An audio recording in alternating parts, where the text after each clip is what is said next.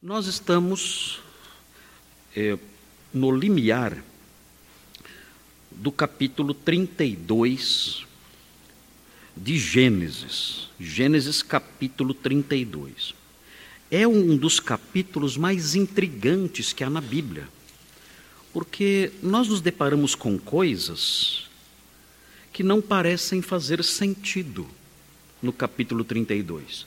E olhamos para essas coisas e procuramos no texto respostas, indícios do que devemos pensar acerca dessas coisas que aparecem aqui no capítulo 32 e nós não encontramos. Uh, então, é um capítulo que tem dificuldades. Eu vou me aventurar a explicar o capítulo porque eu não tenho opção. Como eu prego, como eu prego expositivamente, a pregação expositiva ela envolve apresentar o livro inteiro. Então, eu tenho que ir explicando os versículos. Quando chega num versículo difícil, eu não posso pular. Eu não posso pular. Se eu pular, eles vão perceber, pastor, você pulou a parte difícil. Aí até eu sou pregador assim. Então eu não posso fazer isso. Eu tenho que enfrentar os versículos difíceis. Muitos pastores, é um, é um estilo diferente, muitos pastores pregam em textos avulsos. Então, cada vez que a pessoa vai, não estou criticando isso não, tá? Mas cada vez que a pessoa vai à igreja, o pastor explica um texto de um livro. Então, a pessoa vai, a pessoa vai na igreja num domingo, o pastor prega no livro de Salmos. Ela vai no outro domingo, o pastor prega em Mateus. Ela vai no outro domingo, o pastor prega em Juízes. E assim ele vai ensinando a Bíblia de modo esparso. Eu não faço isso há muitos, muitos anos. E os demais pastores aqui da igreja também não fazem isso há muitos anos. Então, nós temos o costume de explicar o livro inteiro. O problema, para nós, né? Para nós, o problema é que quando chega textos difíceis, nós não podemos falar, é, acho que eu vou, pregar em outro texto. Esse aqui está um pouco complicado, eu vou, vou, vou pregar em outro texto. Nós não temos essa opção nós temos que enfrentar o texto, mesmo com dificuldades, e tentar explicar para os irmãos e pesquisar, e dá muito mais trabalho. Temos que pesquisar, temos que ler os comentários para tentar achar as respostas. Algumas respostas não são satisfatórias, outras não existem, e temos que caminhar assim mesmo, não tem jeito. E é o que acontece nesse capítulo. Se eu, se eu estivesse pregando textos aleatórios, eu não ia pregar nesse capítulo, não.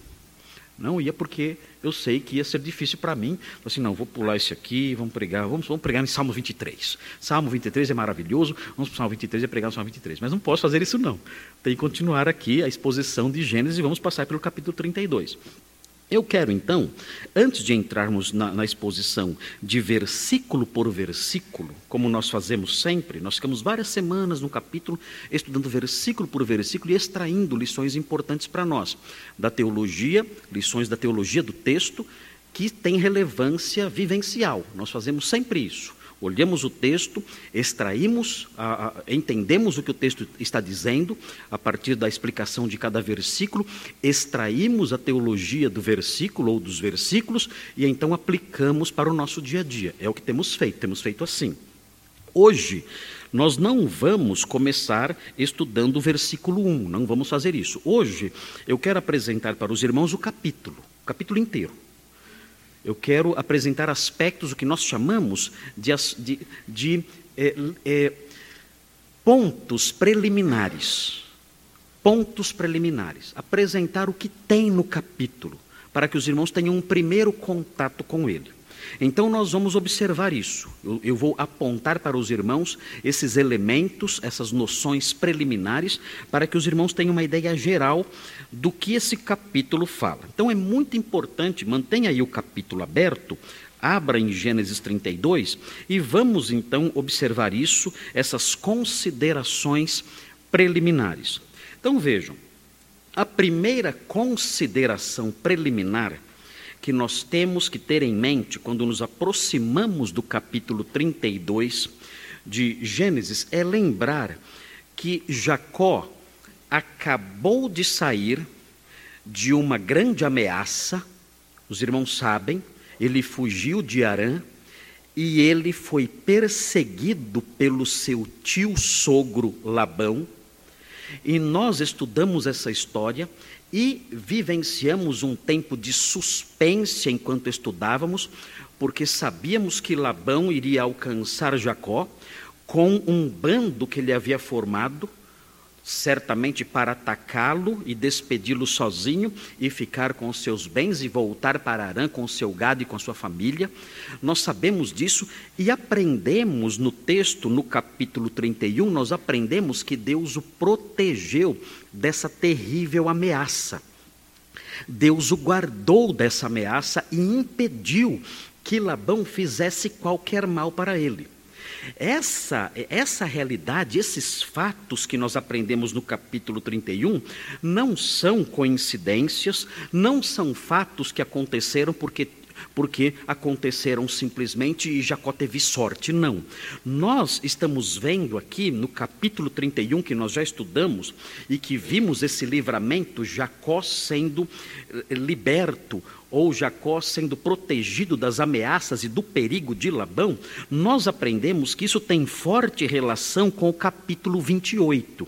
Você está aí no capítulo 32, volte para o capítulo 28 e veja o versículo 15. Esse livramento não foi ao acaso, não foi sorte dele ter escapado, não.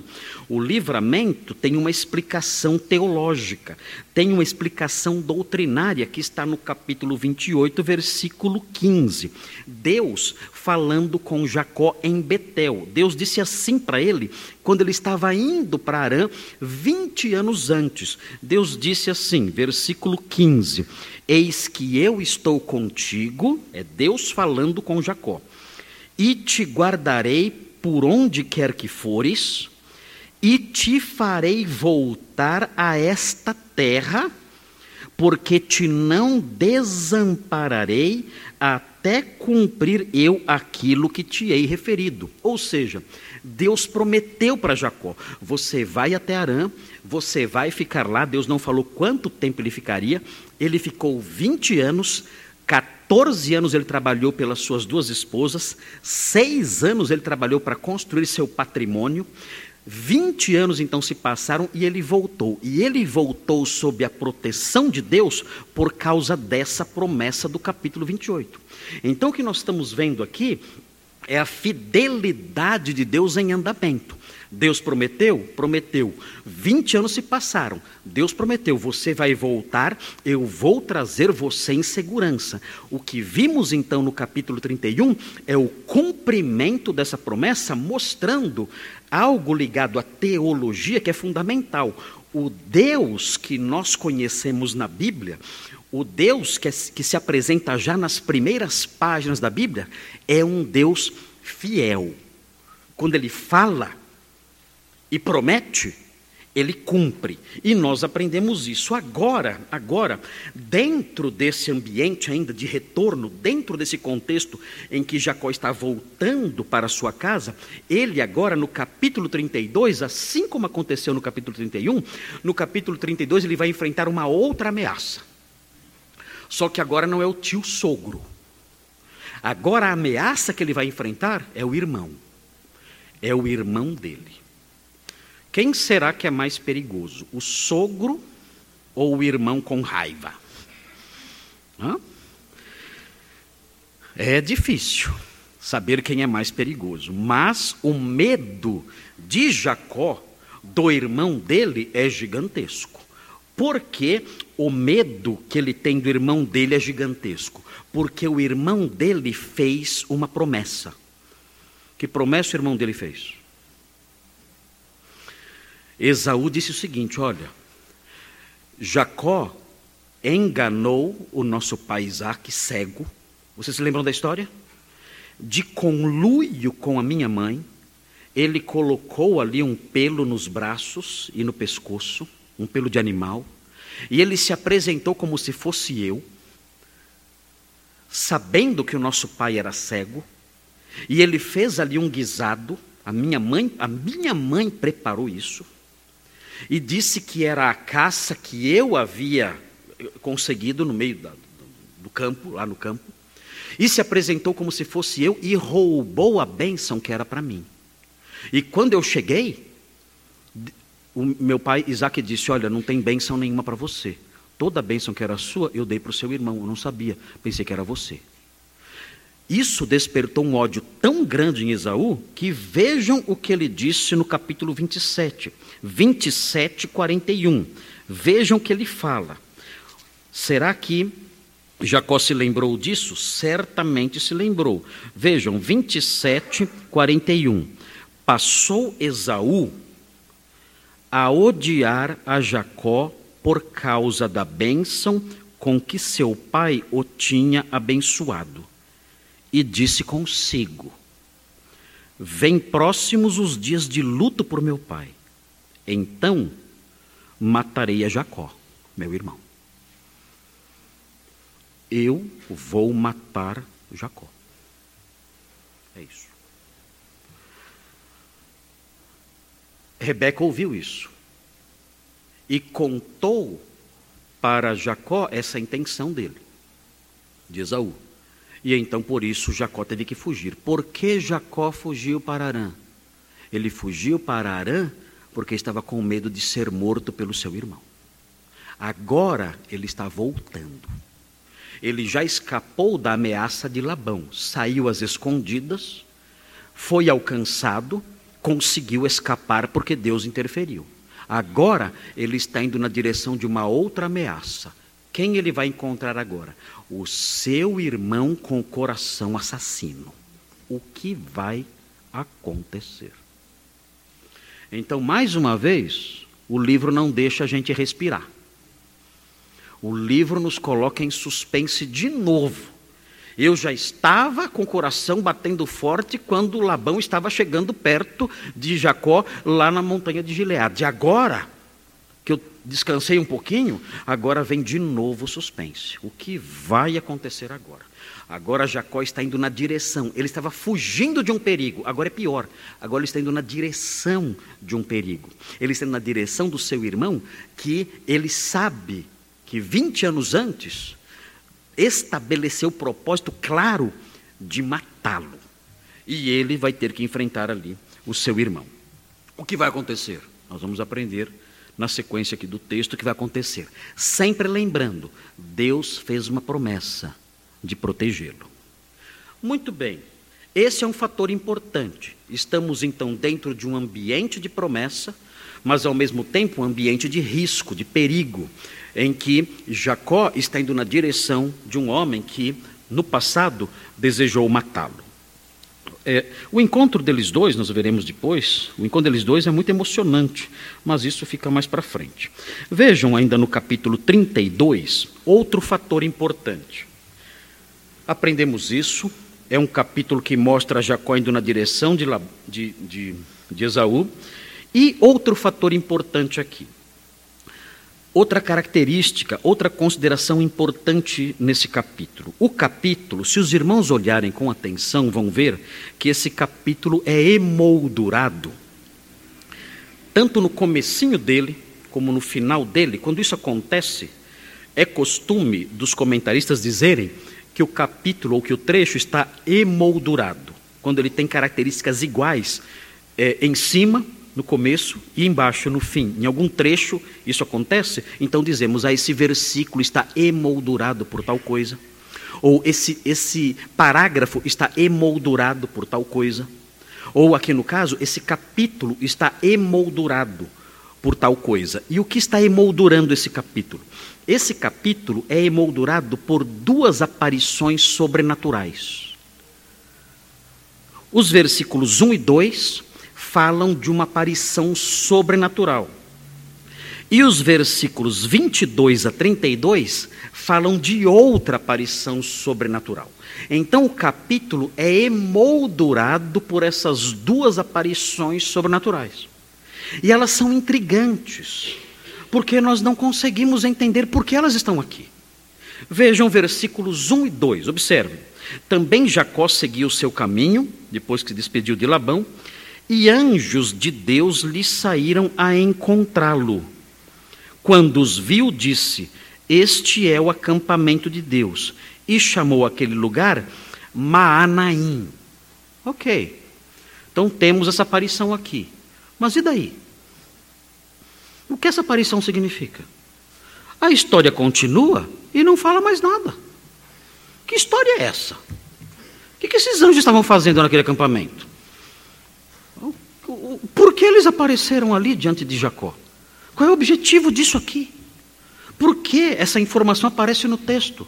Por que Moisés colocou essa informação aqui? Por que isso aconteceu na história? O que esses anjos foram fazer lá? Um acampamento de anjos. Então, que, qual é o objetivo, o propósito, o sentido disso? O texto prossegue e não fala mais nada. E ficamos no ar olhando para isso, perdidos olhando para isso, sem entender o significado disso. Então aqui o pastor é desafiado, o pregador é desafiado. E eu não posso inventar. Eu poderia inventar. Ah, Deus me revelou. Eu não posso, eu poderia inventar coisas, mas eu não posso fazer isso. Eu sou um pregador. Eu tenho que ficar dentro do texto. E o texto não fornece informações. É uma das dificuldades que encontramos aqui. Agora vai piorar. Vai piorar. Vejam a segunda aparição sobrenatural. Essa aqui, irmãos, isso aqui é algo que é, é, é simplesmente fora do nosso alcance. Vejam o versículo 22. Observem, 22. Levantou-se naquela mesma noite, tomou suas duas mulheres, suas duas servas e seus onze filhos e transpôs o val do Jaboque, um riacho. Tomou-os e fê-los passar o ribeiro, fez passar tudo que lhe pertencia, ficando ele só. E lutava com ele um homem, até o romper do dia. Ah, ok. Porque esse homem apareceu e começou a lutar com ele. O que aconteceu? Isso aqui me lembra quando eu era criança. Eu saía da escola e sempre tinha alguém querendo brigar comigo, não sabia por quê.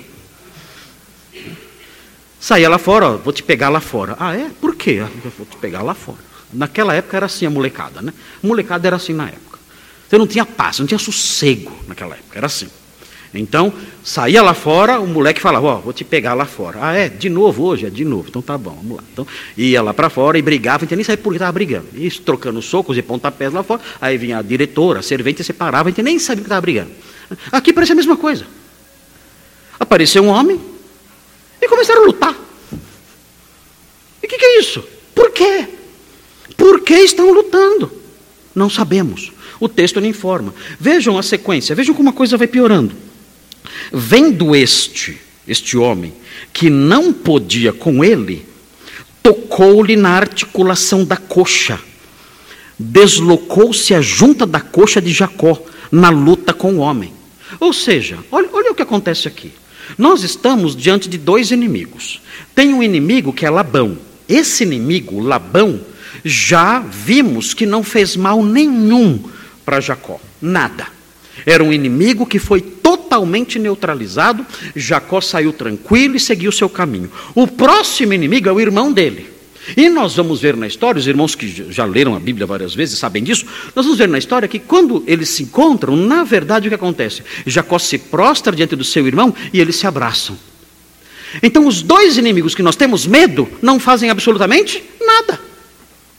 Os dois inimigos que nós temos medo, que nos incomodam, que tiram o nosso sossego, esses dois inimigos despedem Jacó com toda tranquilidade, com toda a paz. Labão fez uma festa.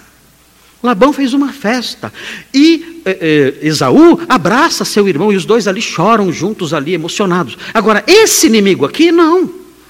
Esse inimigo machuca Jacó. Jacó ficou manco. Ele feriu Jacó na articulação da coxa, diz o texto. Ou seja, é um inimigo inesperado, é um inimigo que não tem sentido nenhum aparecer, a nosso ver, e é um inimigo muito mais agressivo do que os outros dois. Por que ele está aqui? E quem é ele? Quem é esse homem que aparece do nada, começa a lutar com Jacó, ele percebe, ele percebe que Jacó é mais forte do que ele, e ele então dá um golpe, não sei se dentro das regras, né? mas apelou. Apelou. Deu um golpe na, na articulação da coxa. Ah, não sei se isso era, isso era, permitido na luta, estava dentro da regra da, das regras da luta, mas Jacó não pôde mais lutar. E Jacó não podia mais lutar agora. É porque ele fez isso. O que está acontecendo aqui? O texto fala que ele apareceu do nada, começou a lutar ali.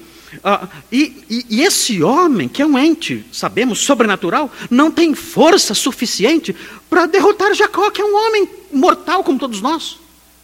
E vejam, vejam como a coisa vai, vai se tornando cada vez pior. Nós, nós seguimos em frente, o texto diz assim, versículo 26: Disse este, é o homem falando, deixa-me ir, pois já rompeu o dia. Meu Deus, eles estão lutando a noite toda. O que, que é isso? A noite, a noite inteira lutando. Eu, na escola, não cheguei a esse ponto. Jacó era um homem muito forte. E, o, e aquele que apareceu para lutar com ele não, não teve condições de vencê-lo. E vejam, respondeu Jacó: Não te deixarei ir se não me abençoares. Opa, quem é esse homem? Quem pode abençoar alguém? Quem pode abençoar alguém? Eu começo a ter contato com uma figura que eu percebo que não é, não é uma figura comum.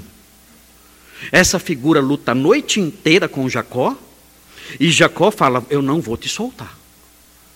Eu Jacó deve ter pensado assim: Olha, eu trabalho no campo, eu varo a noite ralando que nem um cavalo, eu não durmo, eu enfrento geada, eu enfrento sol durante o dia, eu luto com feras, eu sou um homem forte do campo, há anos eu faço isso, eu sou muito forte.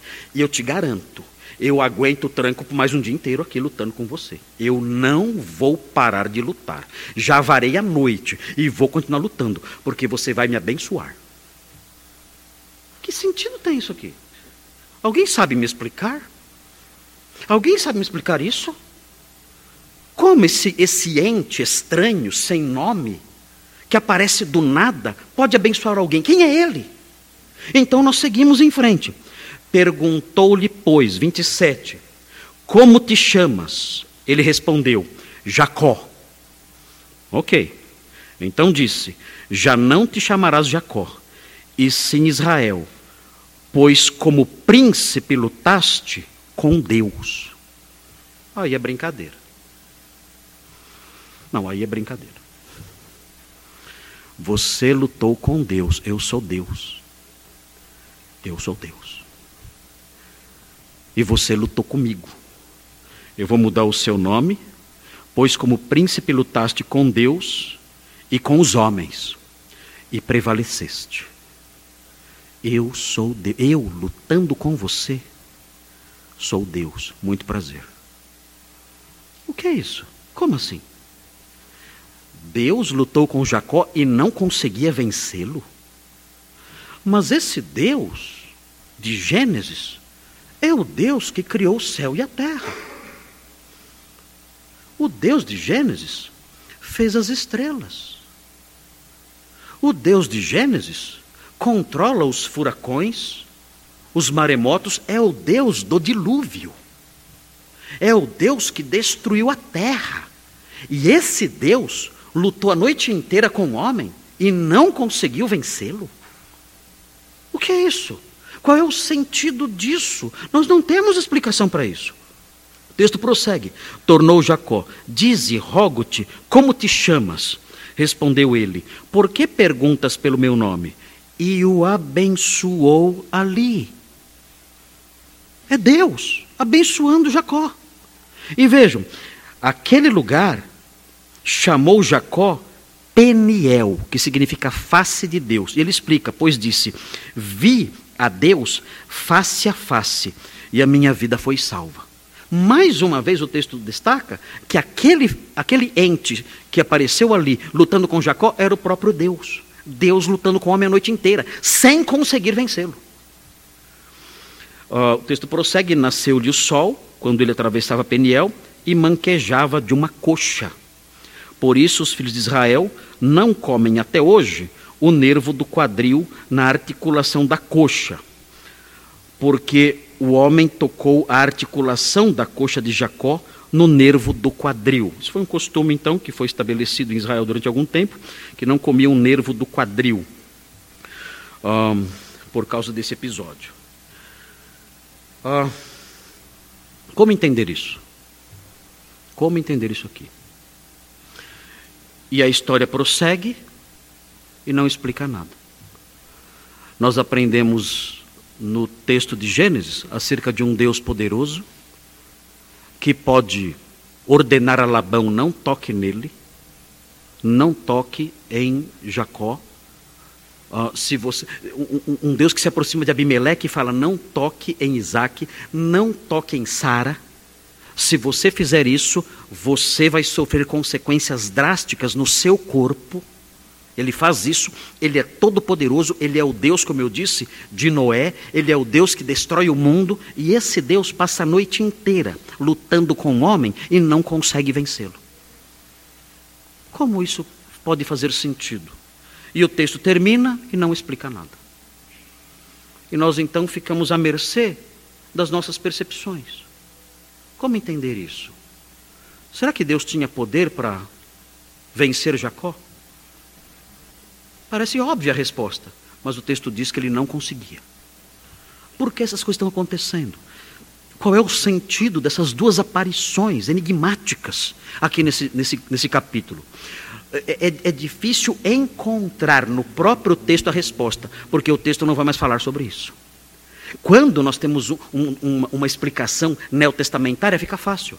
Nós chegamos no Novo Testamento, pesquisamos o texto do Novo Testamento e ali existe uma explicação apostólica, então nós temos indícios claros para lidar com a situação. Mas aqui não. Aqui nós somos deixados à mercê das nossas percepções. Isso é perigoso para nós. O pastor pode trazer aquilo que ele acha. Isso é perigoso. Então, quando chegar essa hora, eu vou trazer para os irmãos algumas explicações possíveis, mas eu não poderei ser taxativo, dizendo, ó, oh, é isso e acabou. Não poderei fazer isso. Porque nós temos que respeitar a obscuridade do texto. Deus quis, Deus quis que esse pedacinho da sua palavra fosse obscuro. Deus quis que fosse assim. E se Deus quer que a palavra dele nesse ponto seja assim, nós temos que mantê-la assim. Eu não posso jogar luz onde Deus quer escuridão. Se Deus quer escuridão aqui, o texto vai ficar escuro, irmãos. Eu, eu não posso, eu não posso trazer luz onde não tem luz, onde Deus não dá luz. Então, nós vamos ver algumas possibilidades. Explicando, olha, irmãos, é possível que essas aparições signifiquem isto, isto, isto, à luz de outras partes do texto, à luz do contexto geral. Pode ser que esses episódios fortaleçam tal ideia. Pode ser, mas é só até aí que eu vou. Eu não posso ir além disso. Se eu for além disso, eu vou ultrapassar o que o próprio texto diz, o que o Espírito Santo deixou aqui para nós. Nós temos que, nós temos que nos acostumar com o fato de que há porções das Escrituras que são enigmáticas. E Deus quis que fossem assim. Então, humildemente, isso é, isso é humildade intelectual. Eu olhar para o texto, eu olho para o texto e digo: olha, eu não tenho elementos aqui no texto para formular uma resposta satisfatória. Não tenho. Deus não nos deu isso. Então nós temos que seguir em frente com algumas suspeitas, com algumas possibilidades e humildemente prosseguir, sabendo que Deus não quis esclarecer. Ah, é, é, há verdades teológicas aqui, a acessibilidade de Deus, a humilhação de Deus em, em lutar com o homem. Aprendemos atributos de Deus nisso aqui, mas não podemos ir muito além disso. E vamos tirar disso as lições necessárias para a nossa vida. Muito bem. Outro fator importante, outro elemento importante no capítulo 32 capítulo 32 também insere, pela primeira vez na história, o nome Israel. Isso é muito importante. Aparece agora aqui Israel. E essa palavra aparece depois da menção dos patriarcas. Vejam o versículo 22, fala assim: Levantou-se naquela mesma noite, tomou duas mulheres, suas duas servas e seus onze filhos. Aqueles são mencionados, os onze patriarcas. Isso é muito importante, Por quê? Porque nós estamos estudando, na realidade, a formação de uma nação. E as bases dessa nação são os onze patriarcas. Eles vão dar origem às doze tribos de Israel. Vai nascer mais um, Benjamim, vai nascer. E então teremos os doze patriarcas e teremos as doze tribos de Israel. E o nome, então, Israel, aparece finalmente no versículo 28, dizendo, o homem dizendo a Jacó. Então disse: Já não te chamarás Jacó, e sim Israel. Aqui aparece o nome Israel. Lembrando, lembrando já da formação da nação, o nome da nação já, já aparecendo aqui. E o, e o texto explica: pois como príncipe lutaste com Deus e com homens e prevaleceste. O que é interessante aqui, o que é impingido aqui na mente do leitor é que essa nação, Israel, está ligado à ideia de algo indestrutível. Olha, o seu nome é Israel, por quê? Porque você lutou com homens e até com Deus. E nos seus embates com os homens e nos seus embates com Deus, você não foi destruído. Essa nação é impossível de ser destruída. É impossível. Com Deus, ele entrou em conflito e não foi destruído. Com Deus, ele lutou e não foi destruído. Com homens, então, nem se fala. E não foi destruído. O que nós temos aqui, nesse versículo 28, é a mensagem implícita aqui do seguinte: o povo de Israel é indestrutível. Já tentaram destruir Israel?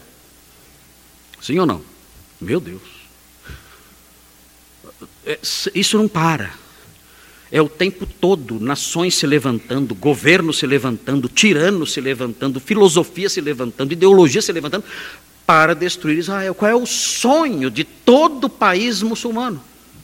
É varrer Israel para o mar. Essa é a frase. É a frase que, que, que compõe o sonho dessas nações. Nós queremos varrer Israel para o mar. Os mapas das nações muçulmanas não têm Israel. Não tem. Eles odeiam Israel. E se pudessem, destruiriam imediatamente aquela nação. Mas nós aprendemos nesse pequeno embriãozinho da história de Israel que essa nação é indestrutível. Nos seus embates com Deus e nos seus embates com os homens, nada pode destruir Israel. O lugar mais seguro do mundo para você viver é Israel. Que ninguém destrói aquele país. É impossível. Aquele país nunca será destruído. Vocês conhecem algum filisteu? Conhecem algum filisteu? Não? Pois é. Os filisteus não existem mais. Conhece algum edomita? Essas, esses povos todos desapareceram. Mas israelitas estão aí. Talvez até aqui no auditório tenha algum israelita, não sei. Algum judeu, não sei. Mas é impossível destruir essa nação. Por quê? Porque Deus tem um plano para essa nação. Essa nação é o veículo que Deus escolheu para abençoar e salvar. É por meio dessa nação indestrutível que ele vai trazer o Messias ao mundo, conforme vamos aprender. Ele vai trazer o Messias ao mundo dentro dessa nação. E o Messias então será o salvador da humanidade, vindo ao mundo por meio de uma das doze tribos de Israel, conforme aprenderemos ao longo da história da redenção.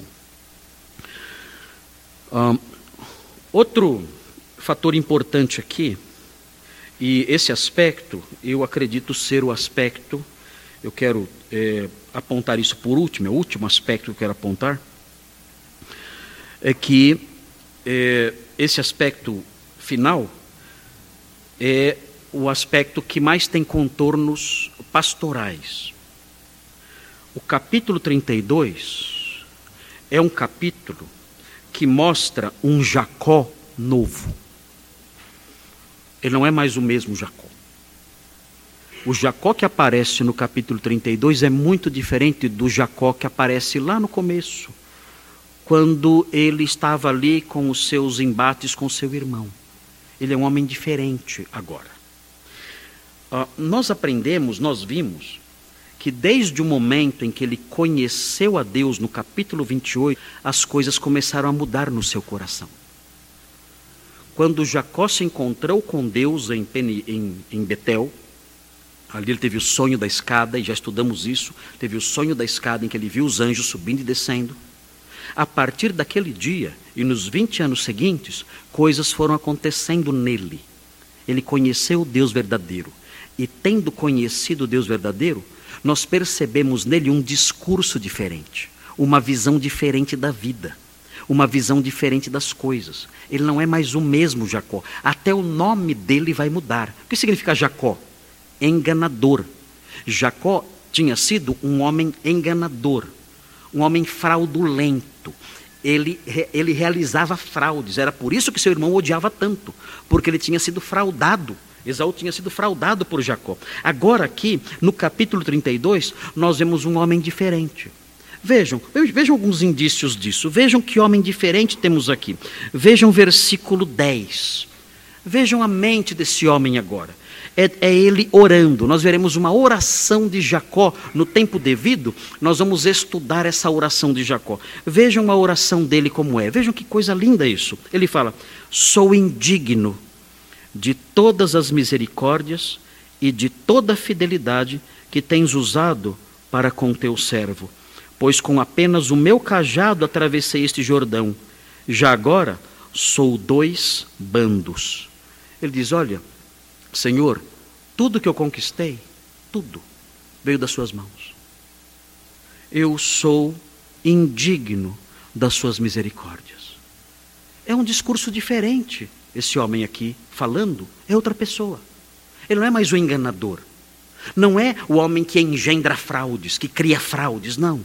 É alguém que olha para o Senhor e fala: Senhor, eu não sou digno da sua misericórdia, mas o Senhor, na sua graça e na sua fidelidade, fez com que eu, que tinha só um cajado, eu tinha um cajado, quando eu, quando eu cruzei esse Jordão indo para Arã, fugindo do meu irmão. Agora, eu volto de lá com dois bandos, com família, com servos, com riquezas, com animais. Tudo porque o Senhor foi misericordioso, cuidou de mim e me abençoou. É um homem transformado. Jacó não é mais o mesmo. Vejam o versículo 11. Vejam, ele diz assim: Livra-me das mãos de meu irmão Esaú. Ele diz. Ele sabe, ele, ele, ele se coloca na dependência de Deus. Livra-me das mãos de meu irmão Esaú, porque eu o temo, para que não venha ele matar-me e as mães com os filhos. Diz, Senhor, se o Senhor não me socorrer, eu não tenho a menor chance de escapar. Eu dependo do Senhor. Senhor, eu estou com medo. Eu não sou mais o espertalhão. Eu não sou mais aquele homem que, que cria saídas e engana as pessoas. Não, agora eu estou aqui cheio de medo. O Senhor tem que me livrar. O Senhor já me livrou das mãos de Labão. Livra-me agora, porque eu tenho medo. Meu coração está cheio de medo e eu confio que só o Senhor pode me ajudar. Eu não vou escapar da mão do meu irmão. Ele é um homem violento, Esaú era um homem de caça, ele era um homem do campo, era um homem rude, ele é um homem bom no uso das armas, e ele está vindo ao meu encontro com 400 homens.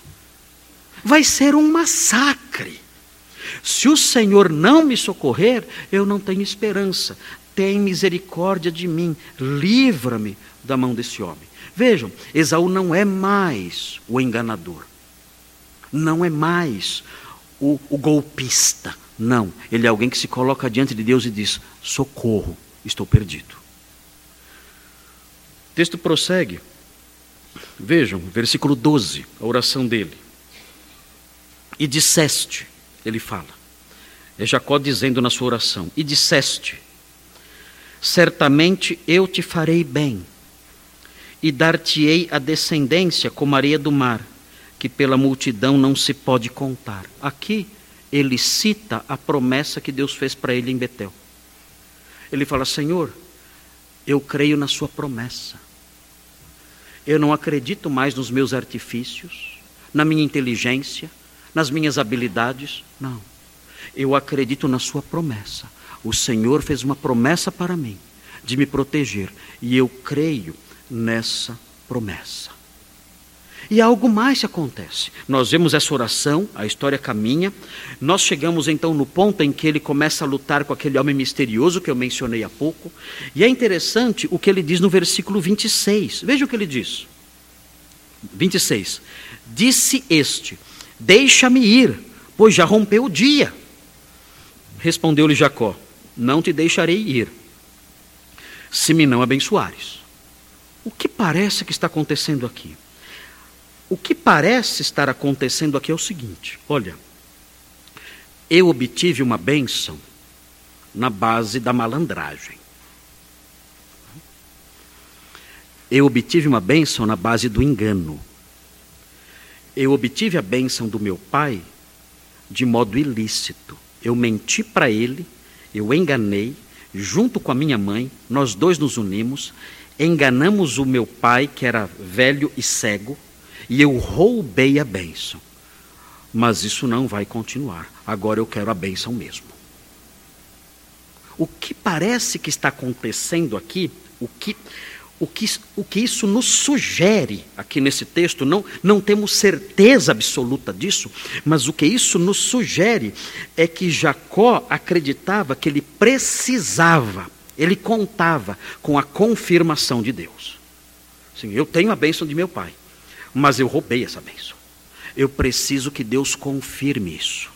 Eu preciso que Deus confirme que realmente eu sou o herdeiro dessa bênção. Ele já falou algo lá em Betel, mas eu quero mais uma confirmação. Eu quero ter certeza de que os artifícios ilícitos que eu usei no passado não anulam a bênção que eu obtive do meu pai. E ele requer, então, mais uma vez, que Deus o abençoe. Então, tudo isso mostra uma mudança. O seu próprio nome. O que significa Jacó? Aprendemos. Significa suplantador. Quando nós olhamos o capítulo 27, nós vemos Esaú falando sobre ele. Veja o capítulo 27. Esaú falando sobre ele, versículo 36. 27, 36. Fala assim, 27, 36. Fala assim: Disse Esaú: Não é com razão que se chama ele Jacó? Por quê? O que significa Jacó? Enganador, suplantador. E ele prossegue: Pois já duas vezes me enganou. O nome dele é Jacó e ele merece o nome. Ele já me enganou duas vezes. Esse meu irmão é um safado. Ele é um pilantra. Ele vive engendrando, criando, maquinando golpes e eu já caí duas vezes. Ele merece o nome dele. Ele merece ser chamado de Jacó. É enganador. Quando nós chegamos então no capítulo 32, o nome dele é mudado. Agora você não vai se chamar mais Jacó. Você é um outro homem agora. Agora o seu nome vai ser Israel. Não é mais enganador. Você agora é o homem que lutou com Deus e prevaleceu. Você é homem que lutou com Deus e com os homens e prevaleceu. Você não é mais o estelionatário. Você não é mais o enganador. Você não é mais o malandro. Você não é mais isso. Você mudou. Você é outra pessoa. E por causa disso, eu vou te dar um outro nome. Seu nome agora é Israel. E mudou a vida daquele homem.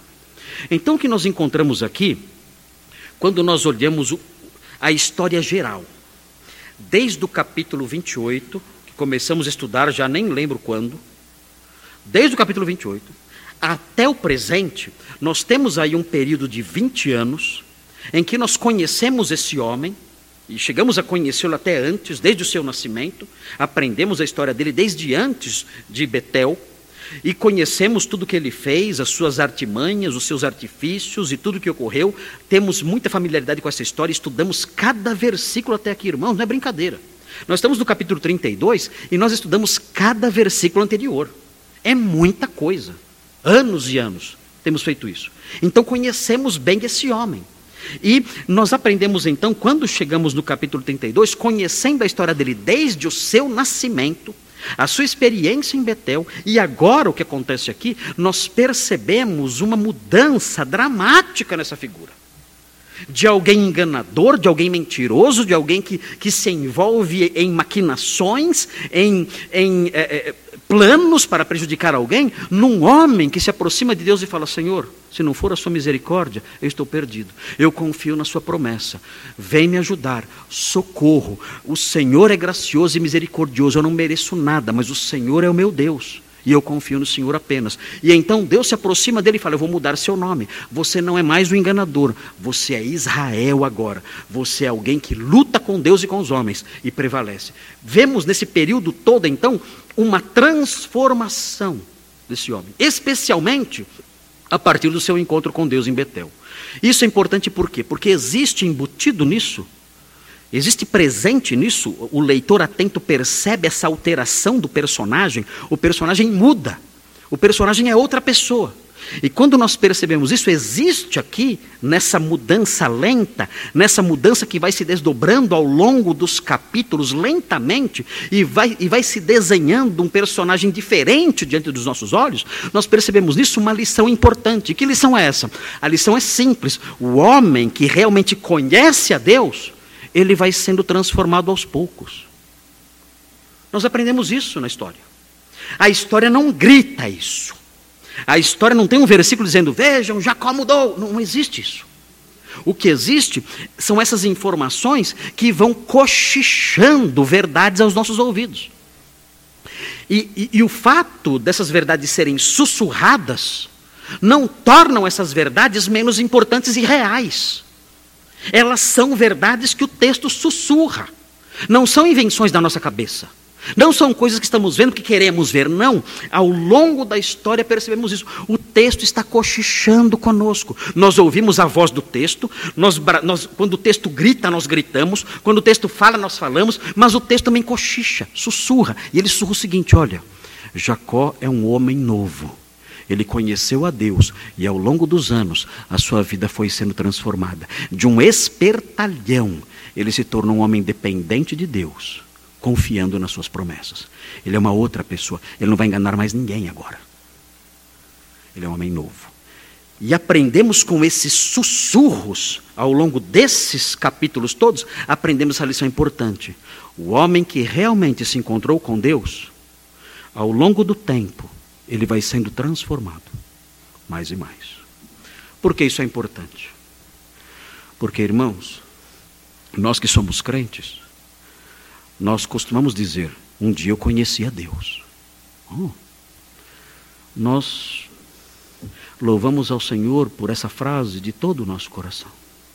Mas a teologia de Gênesis, nessas primeiras páginas, nos 30 primeiros capítulos, sussurram, cochicham nos nossos ouvidos uma lição que eu não posso esquecer. Você conheceu a Deus? Mesmo? Ok. Então, se isso aconteceu, a sua vida aos poucos foi foi sendo mudada. Não existe conhecer a Deus. No comecinho no comecinho da história bíblica aprendemos, não existe alguém que conhece a Deus e continua sendo a mesma pessoa. A mudança não, não acontece num passe de mágica. Estamos falando aqui de 20 anos. A mudança não acontece em meio a lágrimas ai, e emoções e, e, e emocionais. Não, não é nada disso. Não estamos falando aqui de emocionalismo barato. Não estamos falando aqui de apelos emocionais, nada disso. Estamos falando de alguém que foi transformado aos pouquinhos, enquanto trabalhava no campo de madrugada. Estamos falando de alguém que foi transformado aos pouquinhos, enquanto enfrentava a geada durante a noite. Estamos falando aqui de alguém que foi sendo transformado aos pouquinhos, enquanto era explorado pelo seu patrão. E foi mudando ali o seu coração. E agora chegamos no capítulo 32 e encontramos um homem de oração que confia nas promessas e que deposita sua confiança somente no Senhor e não mais nos seus recursos, não mais na sua inteligência, não mais nos seus planos. Essa é uma transformação extraordinária e essa lição tem que ficar na nossa cabeça, tem que aprender isso. Eu conhecia Deus? Sim, conheci. Ok. Sua vida tem mudado? Você deixou de ser Jacó? Com seus vícios, seus desvios, seus erros, seus costumes perversos? suas, seus hábitos pecaminosos e mudou ao longo do tempo e deixou de ser Jacó e virou Israel. Deixou de ser o homem dos golpes, como era Jacó, e se transformou no homem da fé. Isso aconteceu com você? É muito importante, notem, quando eu estava vendo essas coisas, eu acho tão lindo isso, eu, eu, eu, eu gosto quando a Bíblia faz isso. Eu gosto quando a Bíblia ensina a gente em gotas.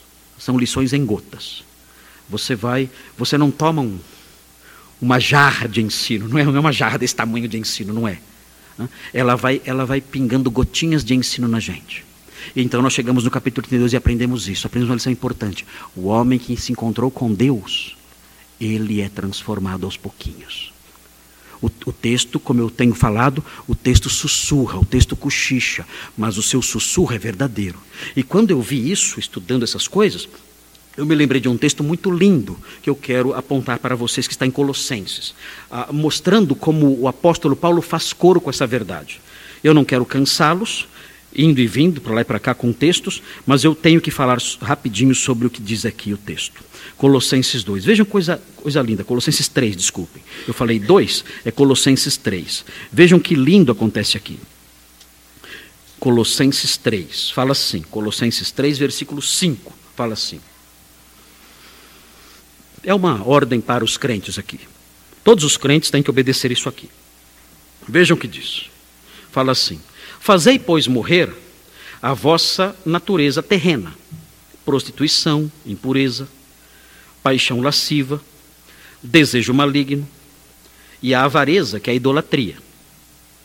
Por estas coisas é que vem a ira de Deus sobre os filhos da desobediência. Ora, nessas mesmas coisas andastes vós também noutro tempo, quando vivieis nelas. Aqui o texto está dizendo que a conversão mudou essas pessoas. Agora notem como essa mudança se opera aos pouquinhos. Vejam, agora, porém, agora, porém, despojai, despojai-vos igualmente de tudo isto: ira, indignação, maldade, maledicência, linguagem obscena do vosso falar, como tem crente que cai nisso, meu Deus. Linguagem obscena do vosso falar. Não mintais uns aos outros, uma vez que vos despistes do velho homem com seus feitos. E vejam que vem agora, e vos revestistes do novo homem.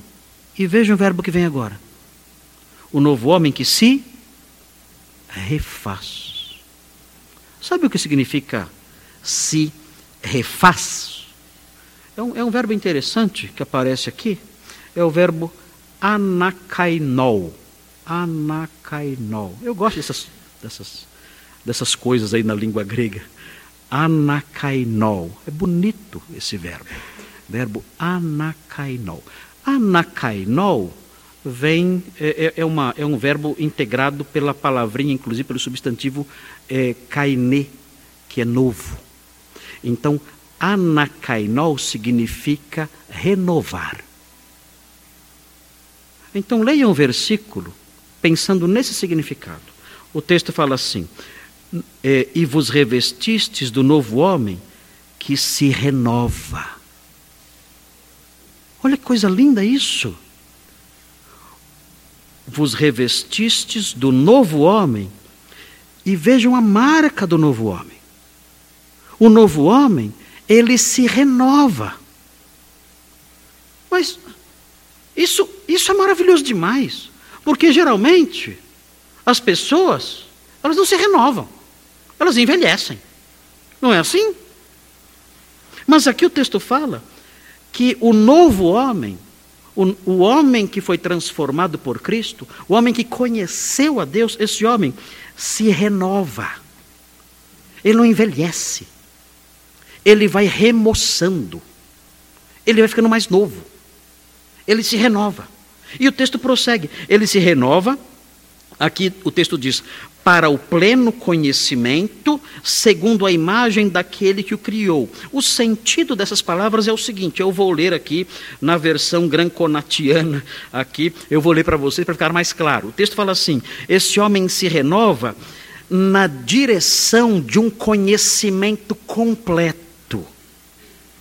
É a, é a expressão para o pleno conhecimento. Esse homem se renova enquanto caminha na direção de um conhecimento completo, tornando-se a imagem daquele que o criou. Vejam que coisa linda isso. Eu traduzi de outro jeito para vocês. O texto está dizendo: olha, o novo homem, o homem que nasceu de novo pela fé em Jesus, é um homem que se renova. E ele se renova na medida em que vai conhecendo a Cristo e sendo transformado à imagem dele. Esse é o homem que nasceu de novo. Ele se renova. A nossa tendência é envelhecer. Ok.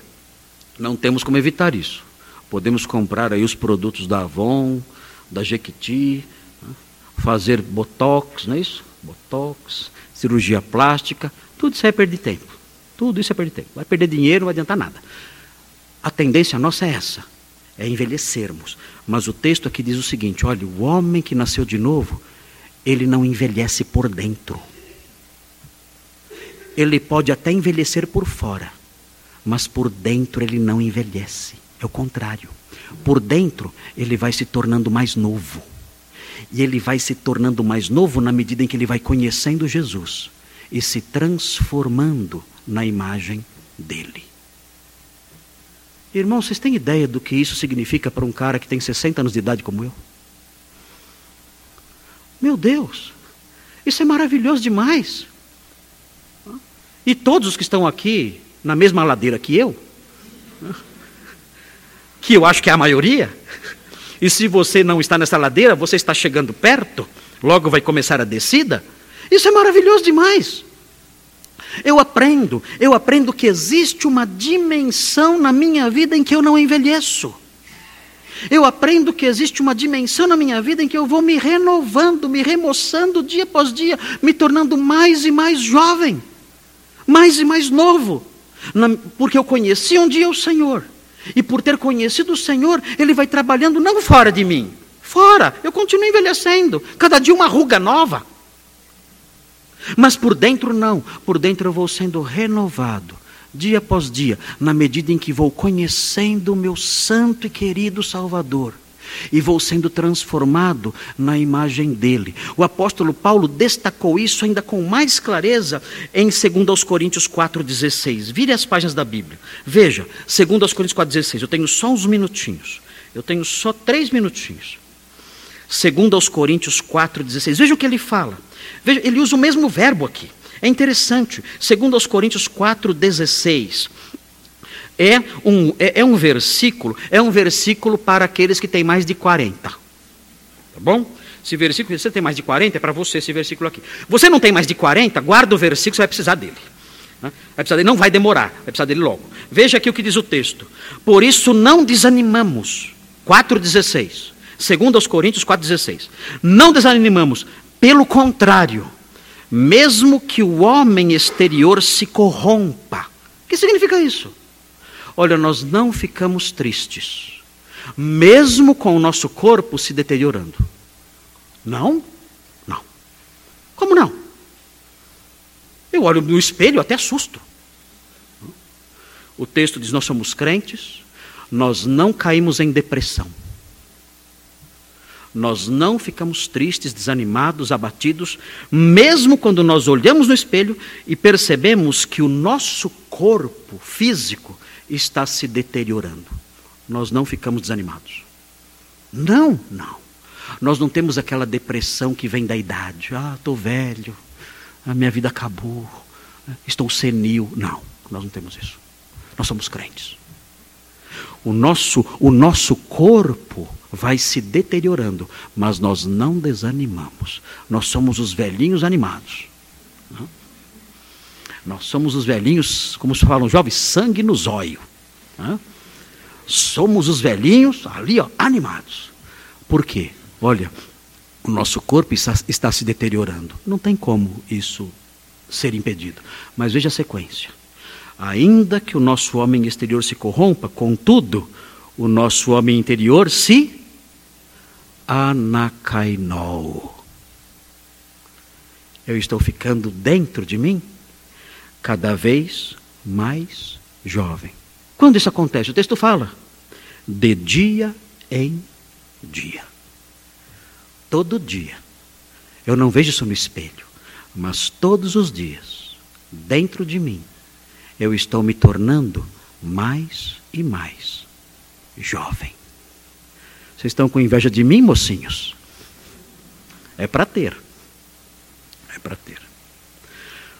O meu corpo está se deteriorando. Quando eu cheguei aqui, minha barba era pretinha, pretinha, pretinha. Agora, ela é assim. Pastor Thomas tinha quase todos os fios de cabelo. Chegava a pentear, né? Você tinha pente na época. Ele tinha pente na época.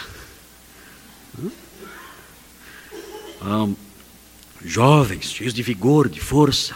Esse tempo passou, foi passando. Mas o texto diz para nós o seguinte: ora, nós somos crentes. Não desanime ao olhar para o espelho, porque o seu corpo exterior, o homem exterior, vai se deteriorar. Não há como evitar isso. Isso vai acontecer. Vai se deteriorar. Mas lembre-se, como crente, acontece conosco o que aconteceu com Jacó. Ao longo de 20 anos, ele foi sendo transformado. Isso acontece com todo crente. Você passa por uma transformação interior, você vai sendo renovado. Anacainol. Você vai se tornando jovem, mais e mais jovem, sendo renovado, se transformando mais e mais. Uh, e se parecendo mais e mais com o Senhor Jesus. Na medida em que vocês vão crescendo, conhecendo a Jesus, vocês vão se renovando, se parecendo mais com Ele. E isso, queridos, é um grande ânimo para a nossa vida. O texto chega a dizer: não desanimamos. Nós não desanimamos. Vemos tudo desabar. Olhamos para nós e tendemos a ficar tristes. O texto fala: não, não faça isso porque vocês estão sendo renovados dia após dia pelo conhecimento do Senhor. Isso aconteceu com Jacó. E o texto de Gênesis cochichou isso para nós. O apóstolo Paulo gritou. Gênesis sussurrou. Paulo berrou a plenos pulmões, dizendo: Quem conhece o Senhor vai sendo renovado dia após dia. Deixa de ser Jacó, se transforma em Israel. Deixa de ser o velho Jacó e se torna no jovem Israel.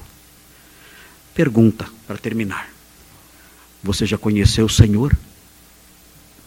Você já é um crente?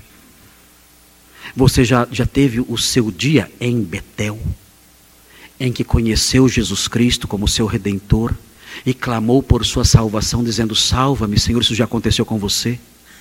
Querido, se isso não aconteceu com você, que notícia horrível tem para te dar você vai envelhecer por fora e por dentro.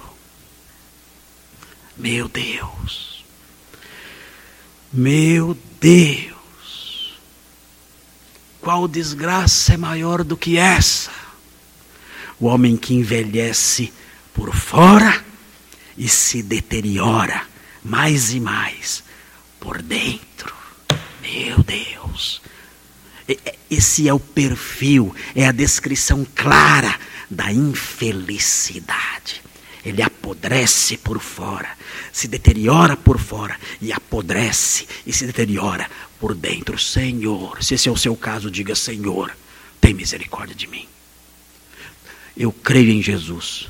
Eu quero recebê-lo como meu redentor. Muda minha vida. Eu quero deixar de ser Jacó eu quero ser Israel. Eu quero passar por esse processo de Colossenses, por esse processo que o apóstolo Paulo escreveu aos Coríntios. Eu quero envelhecer só por fora.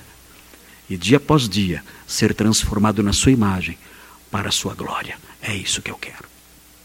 Vamos orar a Deus pedindo que essas coisas sejam reais em nós. Senhor Deus, obrigado pelo capítulo 32 de Gênesis. Nós vamos caminhar por ele, queremos pedir que o Senhor nos ajude para que o entendamos na medida em que é possível entendê-lo.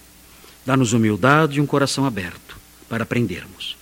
Queremos suplicar que, na Sua bondade, essa lição tão importante que está esparsa na história, já ao longo de tantos capítulos, essa lição referente ao conhecimento do Senhor, que isso nos atinja de modo é, intenso, para que olhemos para nós e vejamos se realmente conhecemos o Senhor, porque quem conhece o Senhor não é mais o mesmo. Quem conhece ao Senhor é transformado, como Jacó foi.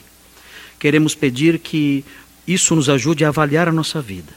E se descobrirmos nessa avaliação que nós não conhecemos, que nós nos aproximemos do Senhor e digamos: Senhor, tem misericórdia, aceita-me na Sua presença, lava-me dos meus pecados, perdoa-me por meio da fé em Cristo, dá-me a salvação que só Cristo pode dar e começa, ó Senhor, uma obra dentro de mim, me renovando dia após dia, para que eu me pareça mais e mais com o Salvador. Ajuda-me nisso. Ó Deus, que essa súplica seja feita por todos aqueles que ainda não te conhecem. Nós pedimos essas bênçãos e pedimos pelos crentes, para que sejam transformados mais e mais a sua imagem, para a sua glória. Pedimos isso em nome de Jesus. Amém.